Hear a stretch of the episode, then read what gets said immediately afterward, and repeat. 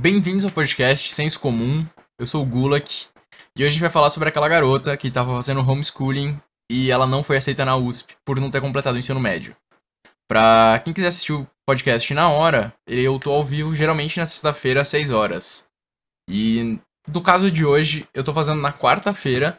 Inclusive, quem estiver me ouvindo pelo Spotify vai estranhar que o podcast saiu antes. Mas é porque sexta-feira agora, à meia-noite, ou seja, quinta-feira, às 11h59, mais ou menos daqui 24 horas. 24 não, 26, 27. Eu vou fazer uma live de Resident Evil Village, que é o novo Resident Evil que vai lançar. E eu vou fazer uma live até zerar o jogo. Então, basicamente, eu vou ficar ao vivo o quê? Umas 20 horas, 30 horas seguidas? Não sei. Mas a gente vai ver isso aí. Espero que não demore muito. Eu acho que eu vou limita limitar até duas horas a live, mas enfim. Porque eu vou estar ao vivo jogando, eu não vou conseguir fazer o podcast, então eu tô aproveitando para fazer nessa quarta-feira, que também é dia de live.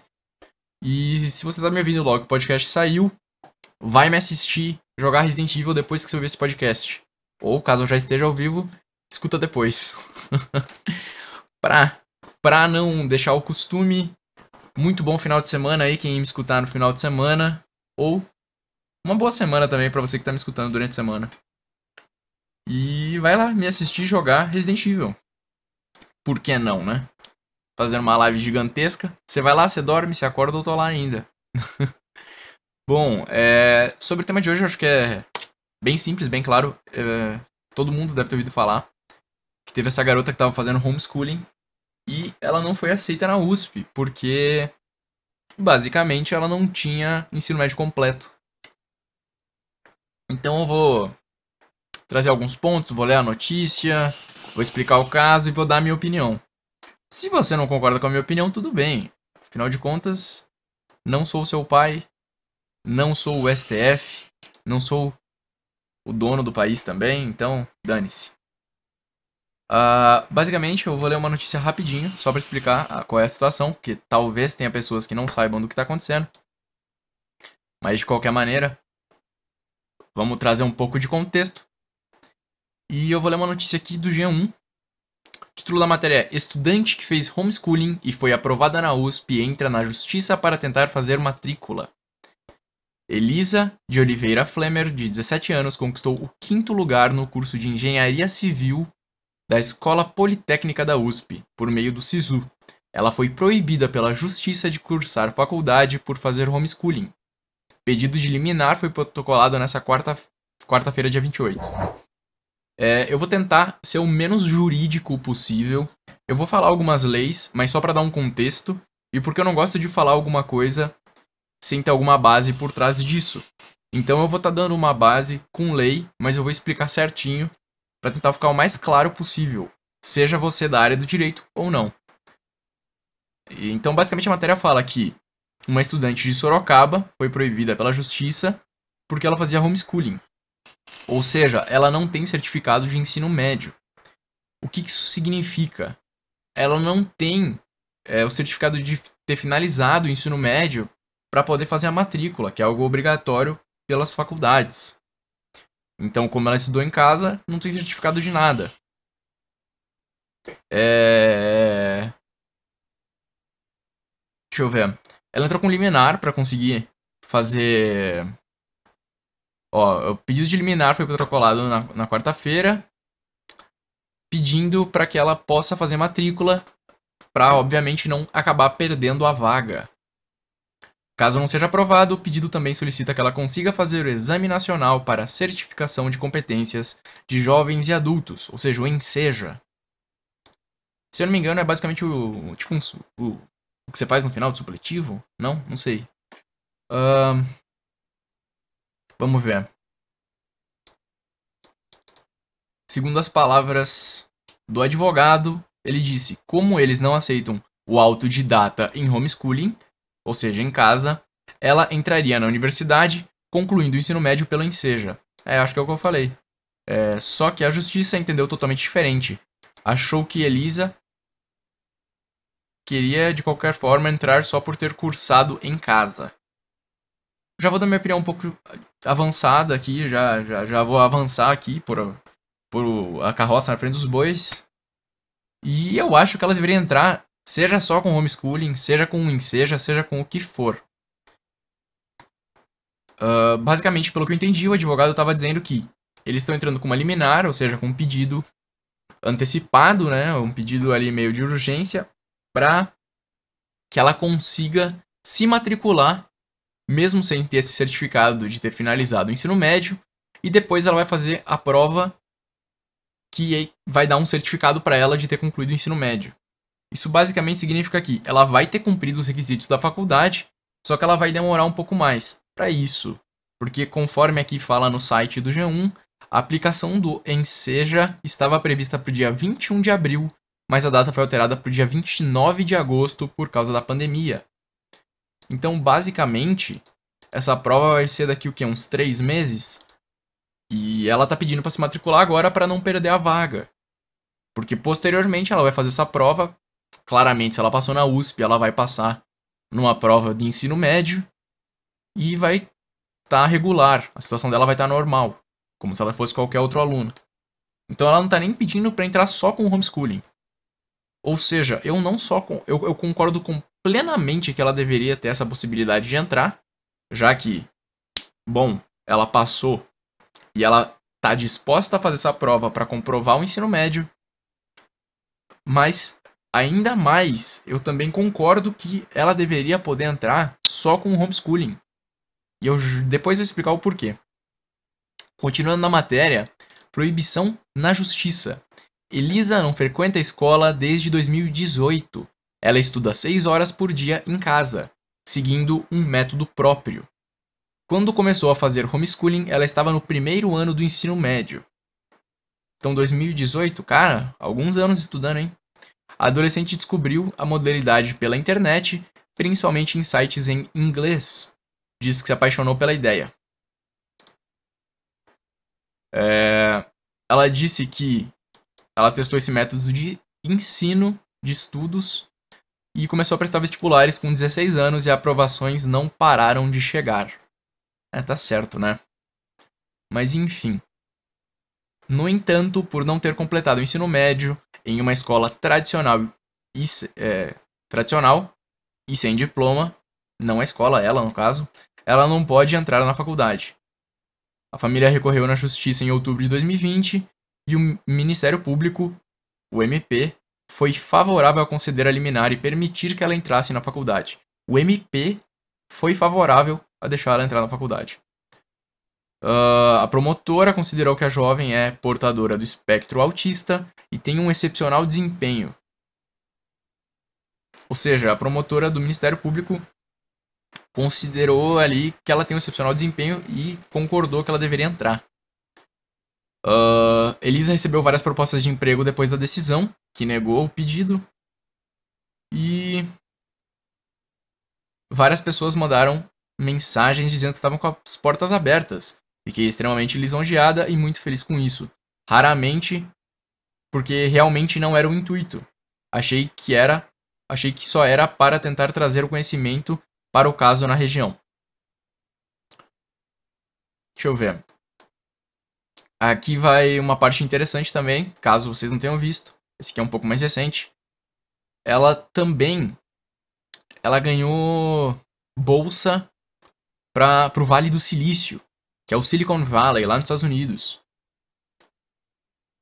Uh, Elisa ganhou de uma empresa, a Start SE, uma semana com tudo pago no Vale do Silício. Segundo a própria menina, ela também ganhou um curso online de curta duração nos Estados Unidos, pela mesma empresa, para Business Administration, então administração de negócios e um convite para estágio. Olha que bacana.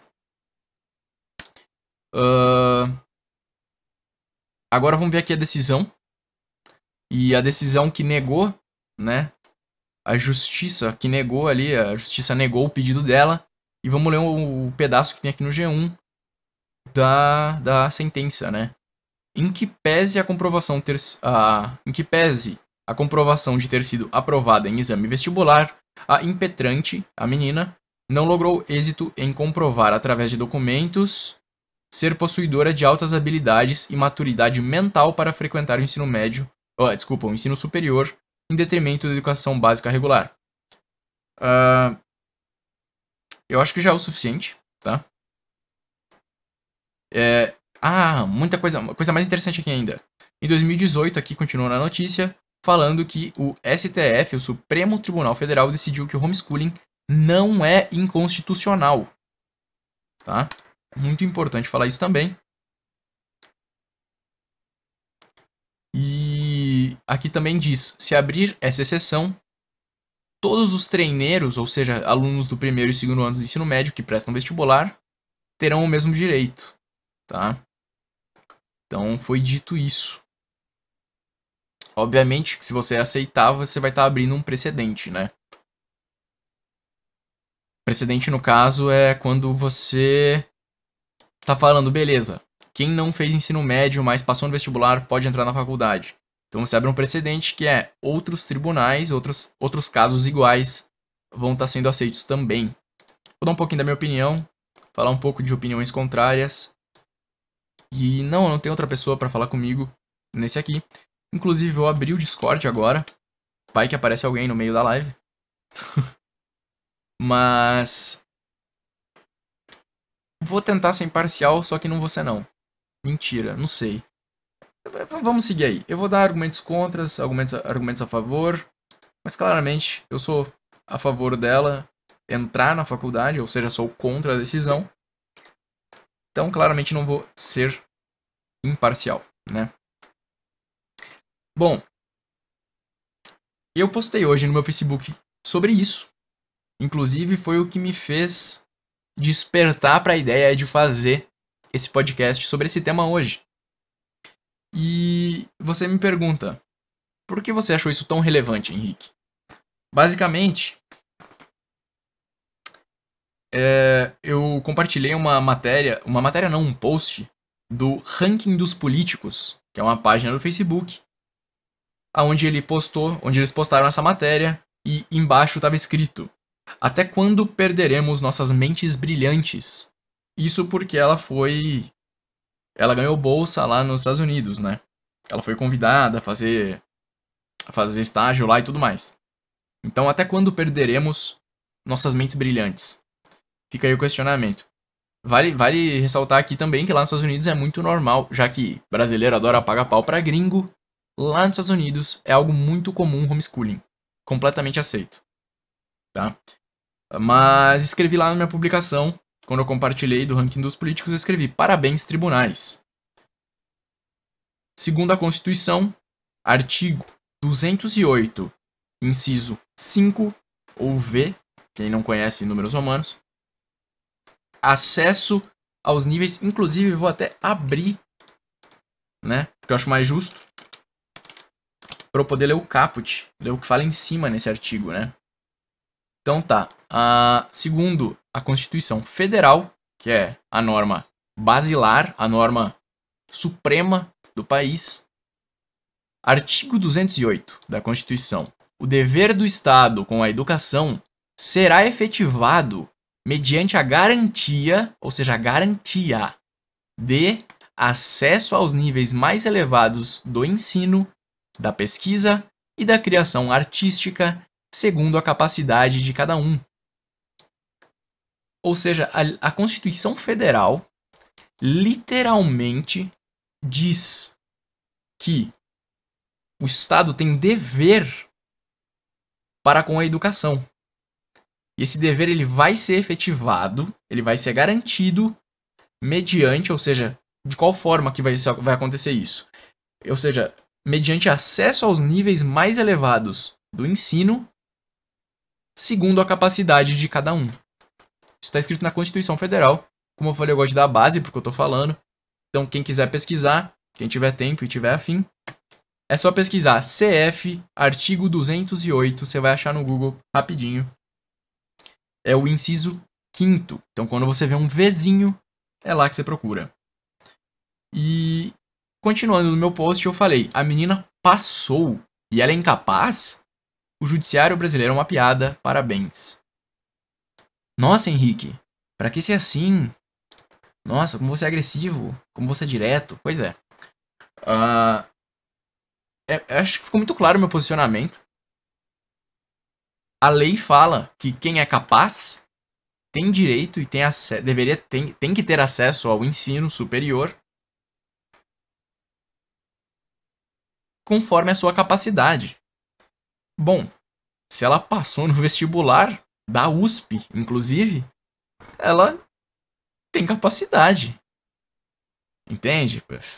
No, no, aonde que a pessoa é incapaz aqui? Entende? Poxa, a garota falou que estuda 6 horas por dia. Falou que tem um monte de, de aprovação em vestibulares. Então, assim, como que vem alguém e decide que ela é incapaz? E decide que ela não pode?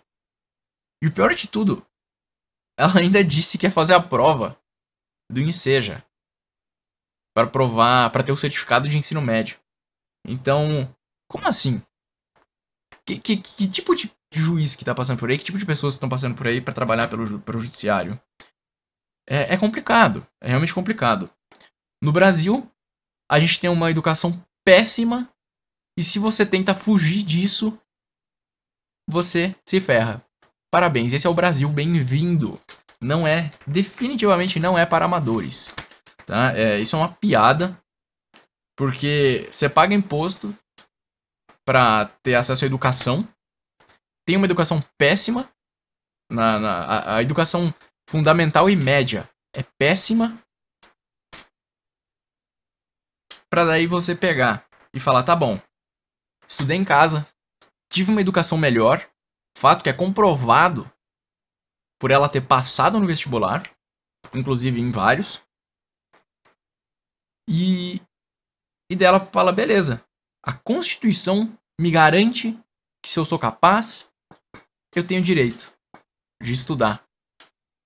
E aí chega lá o pessoal e fala: não. Você não teve uma educação ruim, você não passou pela educação brasileira. Então, assim, é, é complicado, cara. É realmente complicado. É, eu não vou falar que vivemos em tempos sombrios, porque o Brasil sempre foi feito de tempos sombrios. Então, não é vivemos, é sempre estivemos aí nessa realidade. Agora, o porquê que eu fiquei tão instigado em falar disso hoje? E tá aqui a questão. Você, provavelmente que tá me escutando agora, talvez concorde comigo. Muito provavelmente, se você tá me escutando, você concorda. Porém, algumas pessoas não concordam. E eu vou ler um argumento que foi dito para mim. Comentaram na publicação falando assim: uh, Não estudo direito, nem sei citar qual lei é. Porém, até onde eu sei, está previsto em lei que não pode ingressar em ensino superior sem ensino médio completo. Estranho seria se o tribunal deixasse ela entrar, contrariando a lei. Uh, a minha resposta foi muito clara e tem a ver com o que eu tava falando até agora. E eu achei muito engraçado esse comentário no meu post porque aqui pegando o que essa pessoa falou, foi dito, abre aspas, estranho seria deixar entrar contrariando lei. Fecha aspas. E como eu respondi, bom, segundo a CF, ordenamento Supremo da nação, deve-se ter acesso a níveis mais elevados de ensino, segundo a capacidade de cada um. A garota claramente é capaz. E agora, eu achei que eu tinha deixado claro uh, o meu ponto de vista, mas me foi respondido assim: com certeza, só falta ela fazer o ensino médio, condição indispensável para o ingresso em curso de graduação. É, e ainda mais um comentário respondendo, falando: Pensando agora, isso abriria muita brecha para pessoas não fazerem ensino médio e irem direto para o ensino superior. Até porque não conheço uma pessoa que não tenha passado em vestibular. E daí fala uma, uma universidade privada aqui da minha cidade. E sem querer desmerecer, mas a maioria das universidades privadas é realmente muito fácil de entrar. Eu, inclusive, na minha época de ensino médio, não prestei vestibular para uma faculdade, que eu não vou falar o nome. E eu, eu, eu literalmente não fiz a prova. Eu não fui até a cidade fazer a prova. Não fiz a prova, não justifiquei, não fiz a prova depois. Eu não fiz o vestibular. E me ligaram falando que eu passei. Eu literalmente não fiz a prova. E me ligaram falando que eu passei. Mas isso aí eu vou comentar mais pro final do podcast, porque isso é um outro problema que também tem como ser resolvido. Mas, claro, a opinião aqui que me foi respondida foi que. Ah, claro que ela é, é capaz, né? Agora só falta ela fazer o ensino médio, porque isso é indispensável. E é muito engraçado, porque essa pessoa me falou que deveria ser cumprida a lei.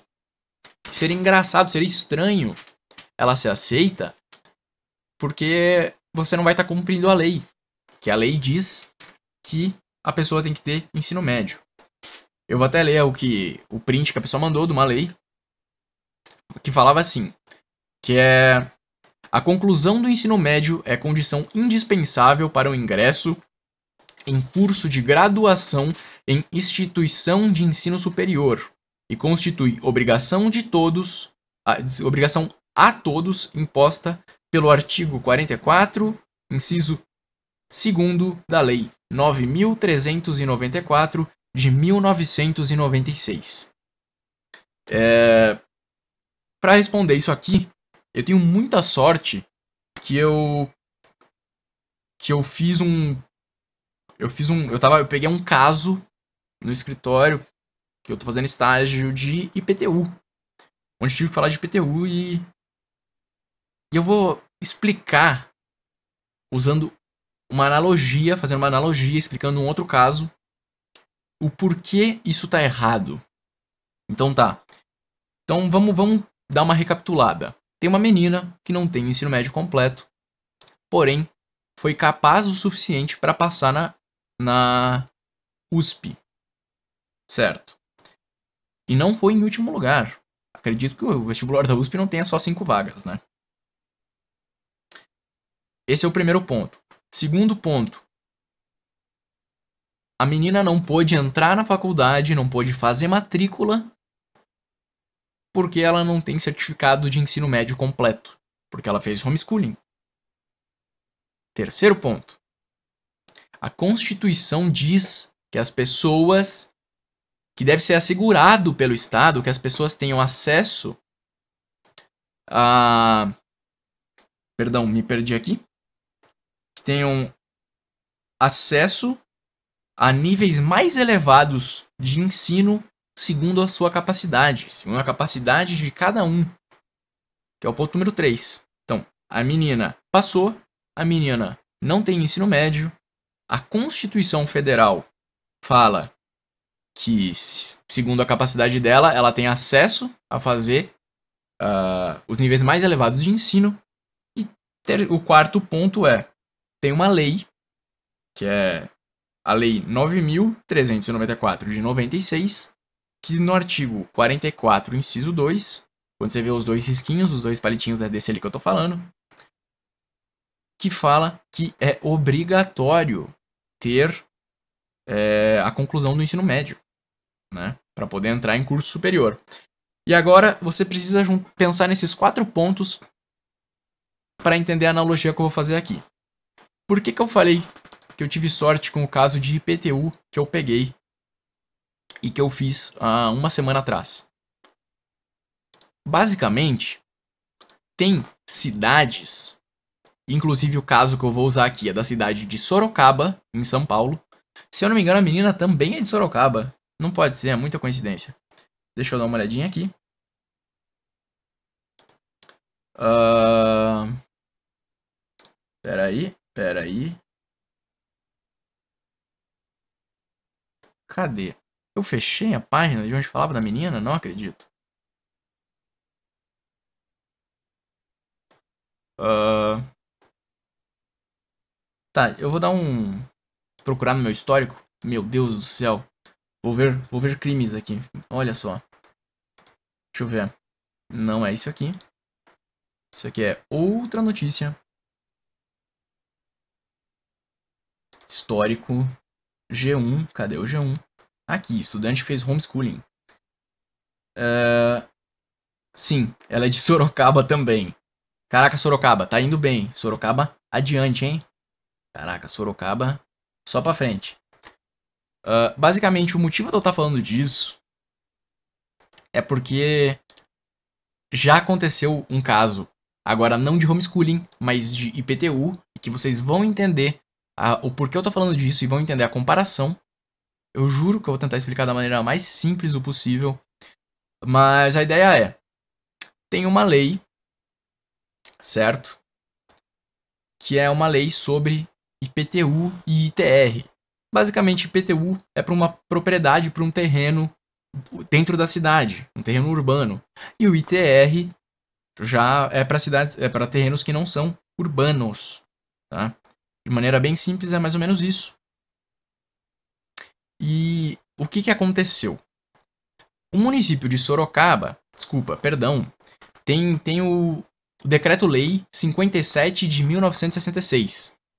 E ele, e ele basicamente, se você pesquisar lá, você vai ver que não vai abranger, ou seja, não vai ter IPTU, o imóvel que comprovadamente seja utilizado em exploração extrativa vegetal, agrícola, pecuária ou agroindustrial. Ou seja, de maneira mais simples, qualquer terreno que seja usado para agricultura, pecuária, né, para criar animais ali, gado, ou para plantar, qualquer terreno, independe de onde ele está localizado, ele vai nesse terreno vai ser cobrado ITR, tá? E não IPTU. E daí o município de Sorocaba, muito engraçadão, foi lá e fez uma lei onde eles iam cobrar sim o IPTU. Deixa eu até pesquisar aqui Sorocaba. Perfeito, já achei. E basicamente eles fizeram uma lei que ia cobrar IPTU, ia ser um, uma taxa, um valor mais baixo desses terrenos, porém eles iam cobrar. E o STF já declarou como inconstitucional essa lei de Sorocaba no recurso extraordinário. Esse, isso aqui que eu vou falar agora é só para quem realmente está interessado e vai atrás de pesquisar o que, que, é isso. Mas caso alguém tenha interesse e vá realmente atrás, é, o STF já declarou como ato inconstitucional no recurso extraordinário número 140 773 5 barra 2010 SP. E, ou seja, o STF julgou como inconstitucional e daí o Senado foi lá e fez o RSF número 9 de 2005, aonde o Senado escreveu que é suspensa a execução da lei municipal de Sorocaba que estava querendo alterar a, a norma federal ou seja, tinha a norma federal, que é aquela norma que vale para o país inteiro, que falava que esses municípios que eu falei, né, que, que tem agro, agropecuária, eles não, não pode ser cobrado IPTU. O município de Sorocaba foi lá e falou: dane-se, vou cobrar. Ou seja, o STF julgou como inconstitucional, o Senado Federal foi lá e colocou no RSF 9 de 2005 que isso é errado né, essa lei é errada no ponto em que revogou esse artigo 15 né, do DL do DL 57 de 1966, que é aquela lei, aquele artigo que fala que não pode cobrar IPTU. Então falou é, que é errado no ponto em que revogou aquilo ali, aquela lei, declarando e, e foi declarado inconstitucionalidade, certo? Certo. Então, basicamente, caso você queira pesquisar, pesquisa o CTN, se eu não me engano. É o 30 e. Artigo 30 e alguma coisa, não vou lembrar agora, que fala de. Artigo 32, tá. E daí você pesquisa também o DL 57 de 1966, que vai alterar esse artigo. E você pesquisa a RSF 9 de 2005. Tendo essas três coisas, você vai ver, opa, tinha uma lei E aqui que entra a parte interessante. Para você que não entende de juridiquês, eu vou trazer tudo bem mastigado para você entender. Basicamente, tinha uma lei federal, uma lei su superior, digamos assim, que falava que em certos terrenos, em certos casos, você não pode cobrar IPTU. Foi lá o município e falou: vou cobrar. E daí o STF declarou como errado, como inconstitucional. Essa é a ideia. Entendeu? Ou seja, você querer ferir, você querer ir contra uma lei, principalmente uma lei superior, depende dos casos, tem alguns casos ali que, que tem diferenças, mas pensando de maneira geral, assim, você querer ferir uma lei superior é errado, você não pode, não adianta. É, então, aqui que eu tô questionando o comentário que foi feito na minha publicação, onde diz: é, estranho seria se o tribunal deixasse ela entrar, contrariando a lei. Como assim? Eles têm que aceitar uma lei inferior? Ou seja, você tem uma lei e você tem a Constituição Federal, que é a base de todo o ordenamento jurídico brasileiro, a base de todas as normas do Brasil, que é a base, é o fundamento e você fala, hum, eu acho que eles deveriam ir contra a Constituição para atender o que está escrito naquela outra lei. Por que não? Não é mesmo? Não faz sentido. Você está falando que eles deveriam rasgar a Constituição, que é uma lei, para atender outra lei, que é inferior. Entende? Não faz sentido. E por isso que eu comentei sobre aquela do IPTU, porque basicamente diz que, olha, tem realmente uma lei que está ferindo uma outra lei. Vou dizer que é inconstitucional.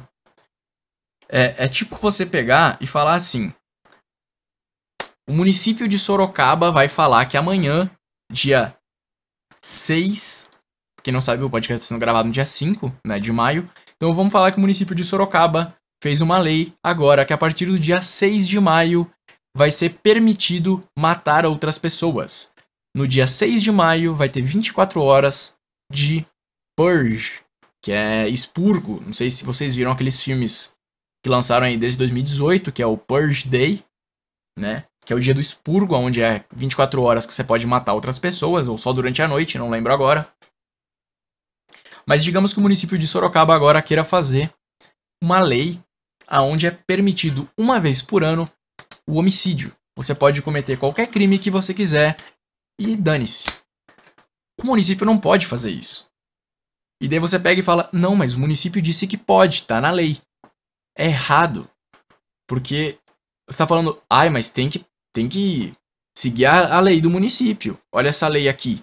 Tá falando que pode matar. Mas espera aí. Todo mundo sabe que no país inteiro, no país brasileiro, na nossa nação, não é permitido o homicídio.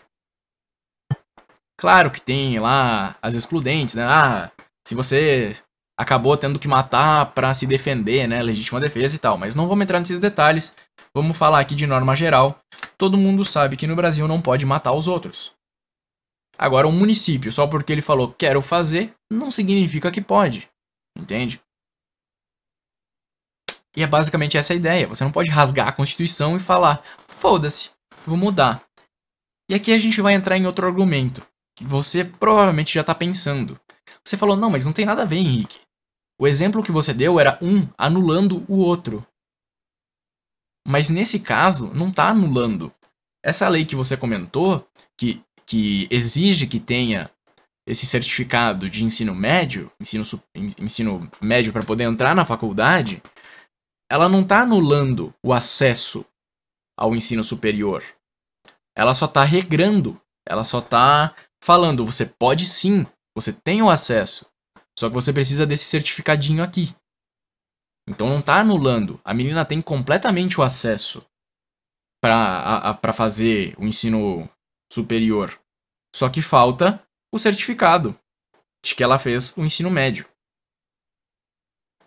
Ou seja, eu vou ler de novo o comentário que eu li antes, inclusive, aonde foi respondido assim: Com certeza, só falta ela fazer ensino médio, condição indispensável para o ingresso em curso de graduação e instituição de ensino superior. Ou seja, Henrique, tudo que você falou é irrelevante. É irrelevante porque você não está anulando outra lei. E é aí que você está enganado.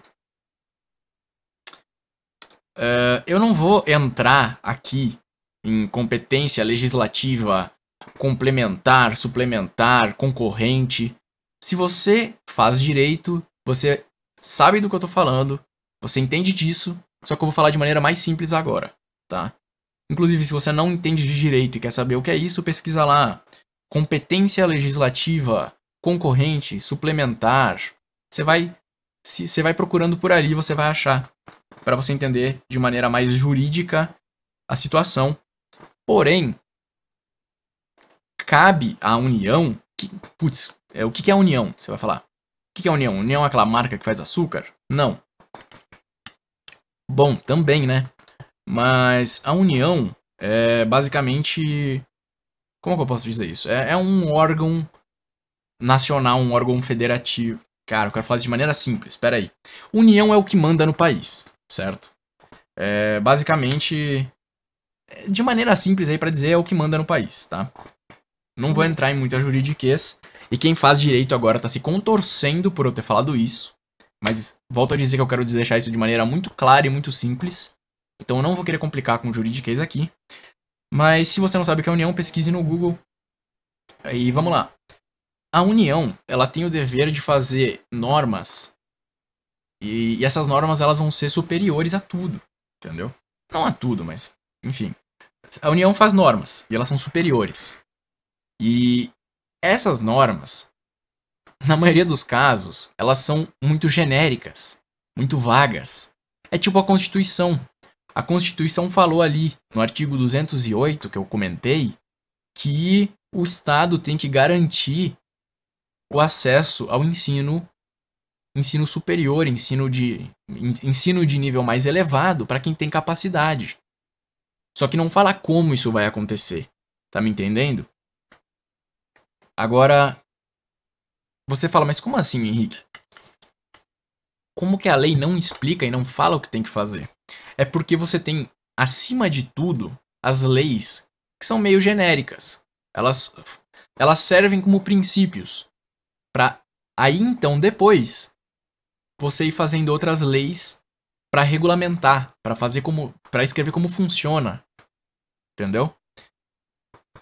Acho que de maneira bem simples é isso. E o que está acontecendo aqui? Eu usei o caso do expurgo, que é aquele dia onde você pode cometer crimes. Então vamos usar esse caso que eu acho que é simples, eu acho que todo mundo assistiu os filmes, então vai entender. A ideia basicamente é: vai ter uma lei em cima, uma lei superior que fala matar é errado. Não pode vir uma lei inferior e e falar que pode. O, o objetivo dessa lei inferior é escrever como que isso deve funcionar. Ou seja, não pode matar. Como que a gente vai, vai fazer? Para prevenir que isso aconteça, a gente vai ter polícia, a gente vai ter. Enfim. A gente vai ter. Não vai liberar o porte de arma. E um, um monte de coisa. E se acontecer, essa pessoa que matou vai ser punida de tal e tal forma. Então você tem coisas genéricas e elas vão cada vez ficando menos genéricas e mais específicas, explicando o que vai, o que vai acontecer. Eu acho que é um jeito simples de explicar o direito. E qual que é a ideia? Você pegou ali a Constituição, que eu falei que é a base, que é o, o princípio nacional, e você depois fez uma lei aonde você está ferindo esse princípio constitucional. Ou seja, você está falando, quem é capaz tem direito a cursar um ensino superior. E é isso que a Constituição disse. Você não pode em outra lei falar, ah, claro que pode, Constituição, mas depende. Não tem mais depende. Se a Constituição está garantindo, está garantindo. E quanto a isso, eu vou tenho mais duas decisões uma é do TJ de São Paulo, se eu não me engano. É isso? Não lembro. Eu vou falar só as decisões aqui. Uh, basicamente, Isso, perfeito. Uma é do TJ de São Paulo e a outra é do STF, tá? Aonde foi dito. Eu só vou, vou ler o título, depois eu leio. Para quem gosta de juridiqueza, eu leio de onde que eu tirei isso.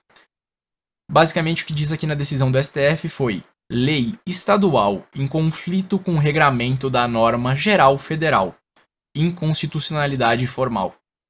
Ou seja, é inconstitucional você ter uma lei estadual que está em conflito com uma norma geral federal.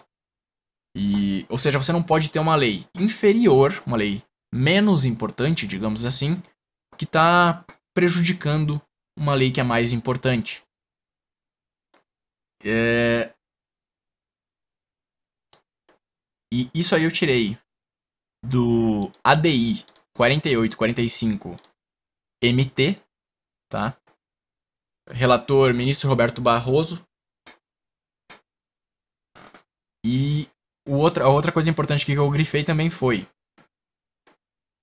Uh, esse aqui é do TJSP. O nome do ADI é muito grande, então eu não vou falar. Mas enfim. Aonde foi dito: a invasão da competência legislativa, quando praticada por qualquer das pessoas estatais, qualifica-se em ato de transgressão constitucional. É, basicamente, é inconstitucional, e aqui eu tô, tô lendo exatamente o que está escrito ali, é inconstitucional lei municipal que, três pontinhos, restringir ou ampliar as determinações contidas em texto normativo de âmbito nacional. Ou seja, tribunais já falaram que é errado, é inconstitucional você fazer uma lei inferior que vai afetar uma norma superior. E eu vou prestar muita atenção aqui na palavra que foi usada pelo TJSP, no relator Renato Sartorelli, tá? Ou seja, é inconstitucional lei municipal que restringir ou ampliar as determinações contidas em texto normativo de âmbito nacional. Agora, por que, que eu falei dessa palavra restringir? Porque tá perfeito. Você tem na Constituição falando que se você é capaz, você tem o direito de ingressar em ensino superior. Daí chega uma lei depois, em 96, e fala que você tem que ter concluído o ensino médio para conseguir ingressar. Você está literalmente cortando as pessoas capazes e que têm esse direito, você está cortando isso delas. Tá me entendendo? Isso é claramente errado.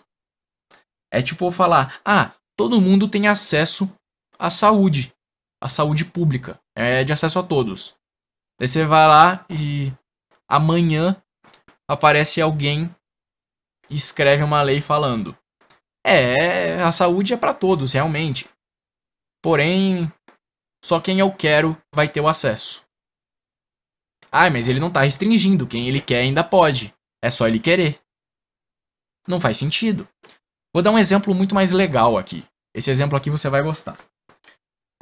Existe uma coisa chamada emenda à Constituição. Emenda à Constituição é quando você pega e você quer fazer uma lei que ela tem o mesmo poder, o mesmo impacto, a mesma força, a mesma hierarquia de uma norma constitucional. Só que para você fazer isso, essa emenda ela não pode ferir o que já está na Constituição. Você não pode riscar um direito e tchau. Ou seja, na Constituição, se eu não me engano, no artigo 5 que é o pequenininho artigo da Constituição, está dizendo que você tem liberdade à prática religiosa. E basicamente o que não pode acontecer é, digamos que vou, vou dar o exemplo aqui do presidente do país, não não falando nem bem nem contra dele, mas digamos que amanhã o Bolsonaro fala, cara, eu sou cristão. Vamos pôr que. Vamos fazer uma emenda à Constituição falando que a partir de agora o Brasil é cristão. Você. E, e eles vão editar a Constituição colocando. Sim, você tem acesso você, você tem o, o você pode exercer a sua liberdade, a sua liberdade religiosa, você tem liberdade para praticar a sua religião, vírgula, desde que seja cristian... desde que seja uma religião cristã. Você não vai estar tá restringindo. É só você ser cristão que você consegue ter liberdade religiosa. É, não, você vai estar tá restringindo, mas você não vai estar tá anulando. Você tem liberdade, desde que você seja cristão. É correto você restringir o acesso à lei, o acesso a esses direitos? É correto você falar, não, menina, eu tô vendo a sua nota, eu tô vendo o que você passou, mas você é, é. Eu acho que você é incompetente. Só porque você não tem um certificado. Vamos ser sinceros, tem muita escola que, que, que aluno passa sem ter feito nada. Eu tenho certeza que se você tá ouvindo isso aqui, você, você, você conhece casos assim. Por exemplo, eu conheço casos que eu que eu realmente conheci e não vi na internet, onde tinha colegas da minha sala que estavam indo muito mal na escola e chegava na metade do ano e falava: Hum, vou mudar de escola, vou para aquela outra durante seis meses, que é até acabar o ano, porque daí naquela outra eu passo com qualquer nota.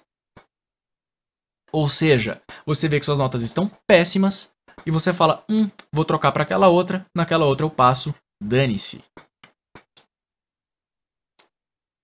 Ou seja, dane-se conseguir certificado de ensino médio.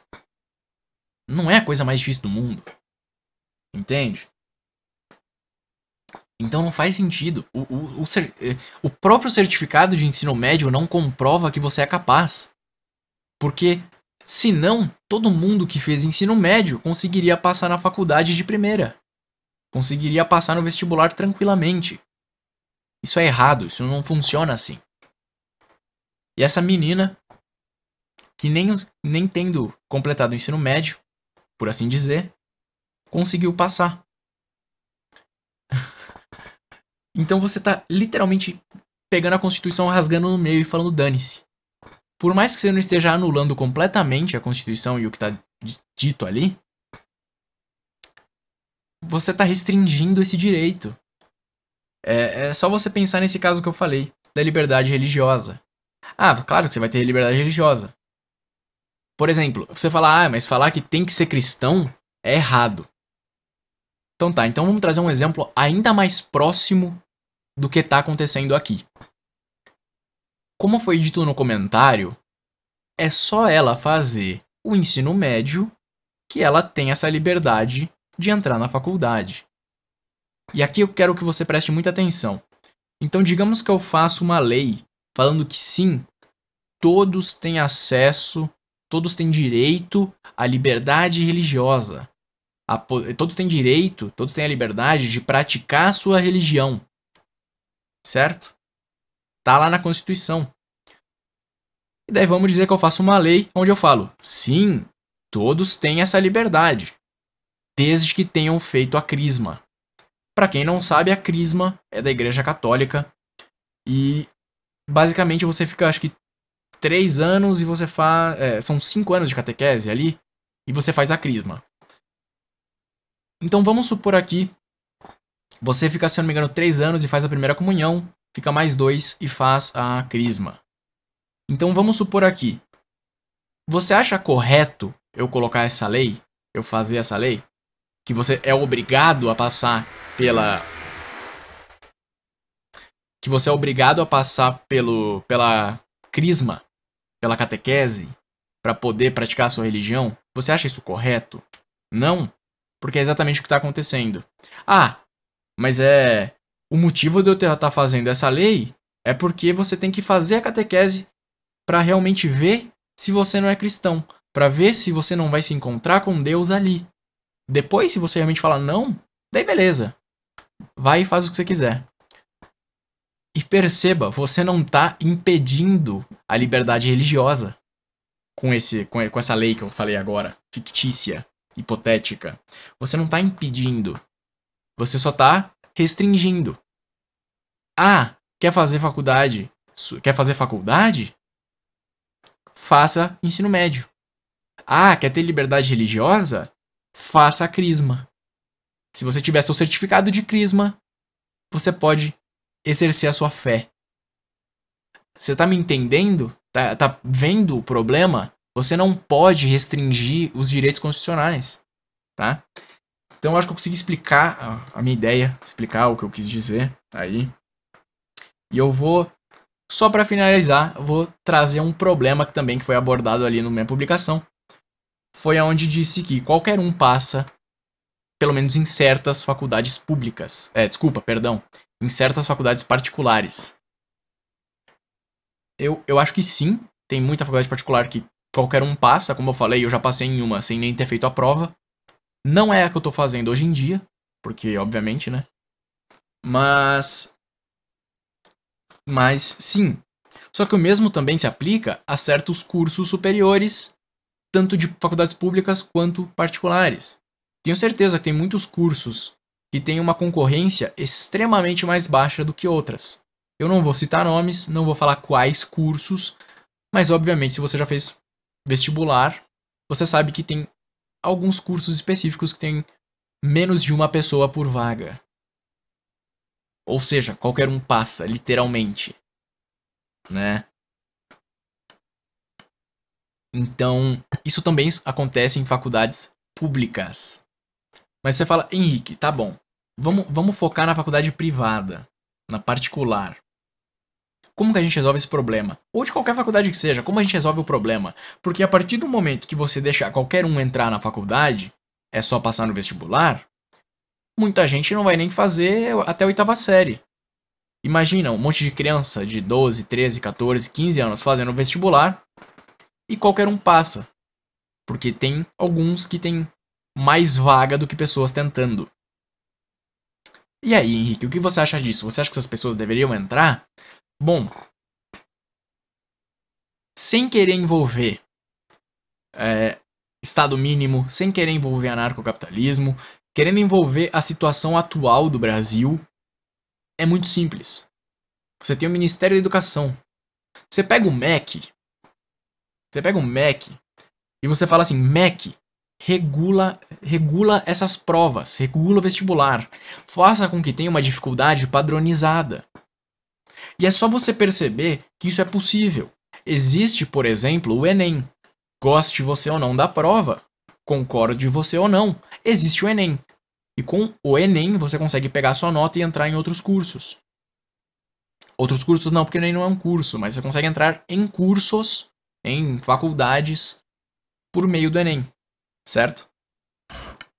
Se eu não me engano, inclusive tem aquela questão de peso. Então você vai para a área de exatas, a, sua prova, a sua parte da prova de, de exatas vale mais, né? Não sei qual é a proporção, não vou falar isso também, porque não vou falar o que eu não tenho certeza. Mas, basicamente, faça uma padronização. É, não precisa ser uma prova geral igual o Enem. Você pode, por exemplo, cobrar uma dificuldade mínima. Falar assim, ó. Se a prova é muito fácil, não rola. Por exemplo, ai, mas e os cursos que tem mais vaga do que pessoas? Simples. Faça uma prova que tem uma dificuldade mínima e você tem, sei lá, mais vaga do que pessoas. Porém, só pode ingressar, só pode entrar nesse curso se você tirou o mínimo na prova. Tá me entendendo? Então, mesmo que tenha 50 vagas e 20 pessoas fazendo, se só apenas 5 pessoas fazerem o mínimo nessa prova, essas cinco pessoas podem se matricular. E você fala, cara, que solução merda. Cara, eu acabei de pensar nessa solução enquanto eu tava fazendo o podcast. Se em 20 minutos que eu tô ao vivo, 30 talvez, eu pensei nessa solução. E isso que eu não tava nem parando para pensar nisso. Eu, eu, como deu para perceber, eu tô falando faz falando seguido, sem parar faz bastante tempo. E se mesmo assim eu conseguir chegar com uma solução pelo menos razoável, se, se, se todo, todo um ministério, todo um, todos os interessados na nação pararem para pensar nisso, acho que dá para chegar num consenso, né? Então você dessa maneira vai estar tá respeitando a Constituição e não vai estar, tá, sei lá, zaralhando, ferrando com todo o sistema de ensino superior. Não que já não seja, né? Mas enfim. Não vou entrar nessa área. Então, assim, de maneira muito simples, é errada essa lei. É errado não deixar uma pessoa capaz estudar. Tá? é, é uma droga, porque a gente tá perdendo quem é inteligente no Brasil. Tá? Não é à toa que as pessoas saem desse país. Tá? E, cara, pensando agora em outra solução. Você vê assim, em questão de segundos, minutos, você já vai pensando em várias soluções. Por exemplo, permite o homeschooling. É outra solução válida. Daí você faz uma prova de certificado de ensino médio e pronto. Desde que o homeschooling. Seja, é, o STF inclusive falou que não é inconstitucional, porém, se eu pesquisar aqui na matéria, falou que, que tem que ter normas. Vou até ler aqui embaixo o que o STF disse. Precisar Ctrl F STF. Em 2018, o Supremo Tribunal Federal decidiu que o homeschooling não é inconstitucional, mas que deve haver uma norma para seguir o ensino em casa. Então pronto. Faça essa norma. Permita homeschooling. Resolveu o problema. Opção número 2. Faça uma dificuldade mínima para todas as provas de ensino superior.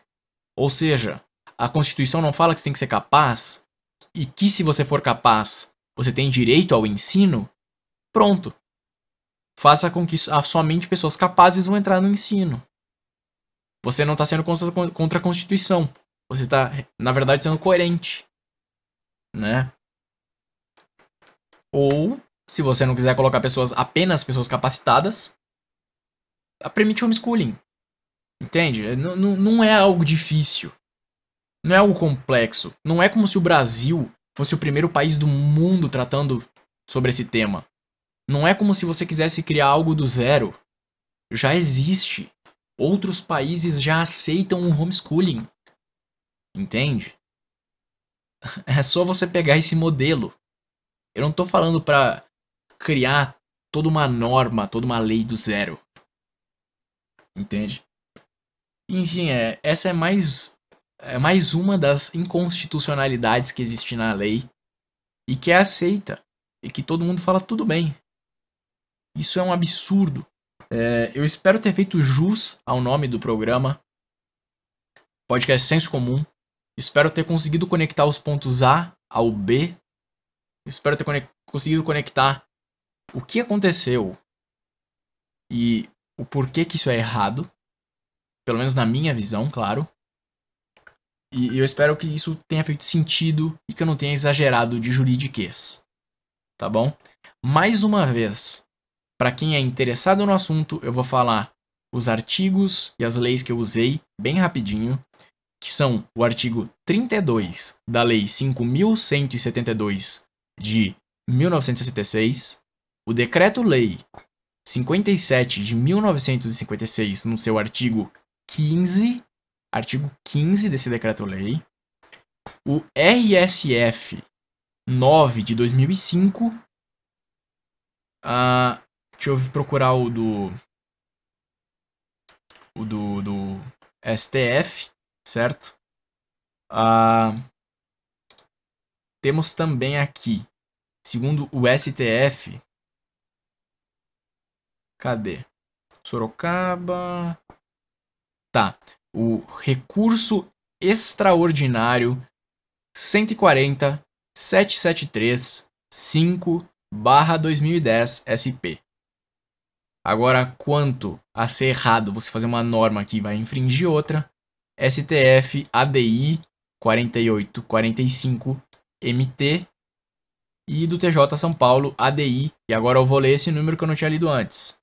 ADI 2274 30 777 20 188 26 0000, tá? Que é um ADI e o relator é Renato Sartorelli. Então, se você gosta de juridiquês, você pode pesquisar isso aí, tá bom? E conferir tudo que eu falei. Inclusive, o artigo da Constituição eu esqueci de falar agora no final, mas é Constituição, artigo 208, inciso 5. Então, você acha que tá escrito lá um V.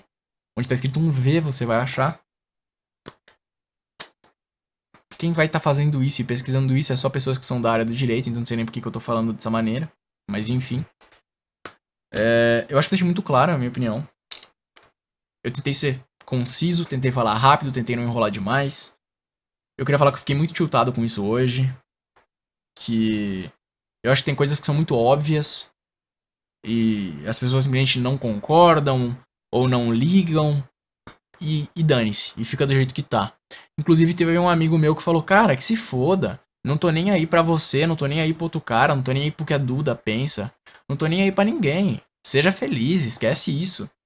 Mas, cara, é, me deixa indignado ver que tem muita coisa no Brasil que tá errada e as pessoas simplesmente não conseguem perceber. Ninguém para pra pensar e falar, hum, realmente, eu acho que isso aí não faz muito sentido. E é por isso que a gente não vai pra frente. É por isso que a gente vai ficar do jeito que tá. Porque esquece, deixa pra lá, pra que se importar com isso? Deixa do jeito que tá. Mas enfim, é. Pra quem foi forte e aguentou ouvir o programa até aqui, não foi dos mais longos, né? Não foi gigante. Mas eu falei sem parar durante uma hora, talvez. Não sei o tempo que tá de gravação agora. Porque teve início da live. Mas de qualquer maneira, se você me ouviu até aqui, muito obrigado. Se você quiser me assistir ao vivo no dia 6, às 11h59 da noite, né? Então às 23h50, 23h59, eu vou estar entrando ao vivo porque o Resident Evil Village, que é o Resident Evil 8, vai sair no dia 7 e eu acho que vai ser à meia-noite, né? Então corre lá para me assistir. Se você perdeu, eu vou colocar no meu YouTube cortado, só que eu vou demorar porque eu vou ter que editar. E se eu conseguir, eu vou colocar a live completa lá também. Só que a live tem algumas horas, então não sei como eu vou fazer isso. Boa sorte. É...